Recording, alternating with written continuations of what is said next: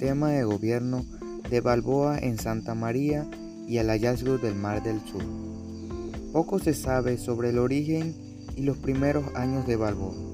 Ciertamente con Balboa, Santa María la Antigua del Darién se convirtió en el primer núcleo de población y centro expedicionario en tierra firme.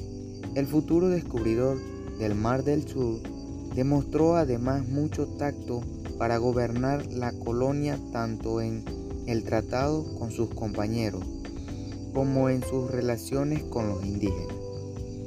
El pase a encontrar mucho oro en el Darién, Balboa también fijó su atención en la búsqueda de este tesoro. Balboa descubrió el río San Juan o Atrato y recorrió tierras hasta entonces desconocidas en el Uraba.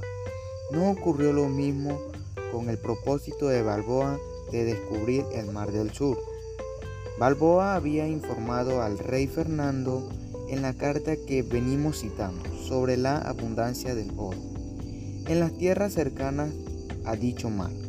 Añadía que los indígenas del Darién le hablaron acerca de tanto oro cogido en piezas en las casas de los caciques de las otras mar que nos hacen estar a todos fuera de sentido. Peligrosos obstáculos tuvieron que enfrentar Balboa en su ruta hacia los otros mares. Pocas posesiones estaban en la parte superior de las cuencas del actual río en 1513. Desde un promotorio Balboa avistó el Mar del Sur.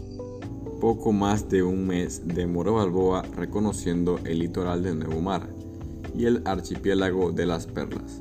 Necesario es decir que en este recorrido Balboa, contrario a su costumbre, no vaciló en utilizar métodos violentos contra los indígenas, aunque finalmente los convirtió en sus aliados.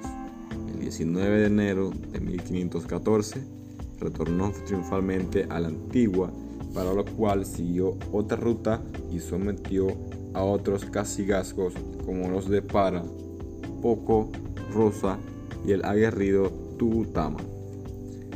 Soto entonces fue cuando decidió comunicar a los soberanos de Península sobre su trascendental hallazgo, a través del comisionado real Pedro Arbolancha, quien precisamente había llegado a fiscalizar la actuación de Balboa con el oro en el Darién.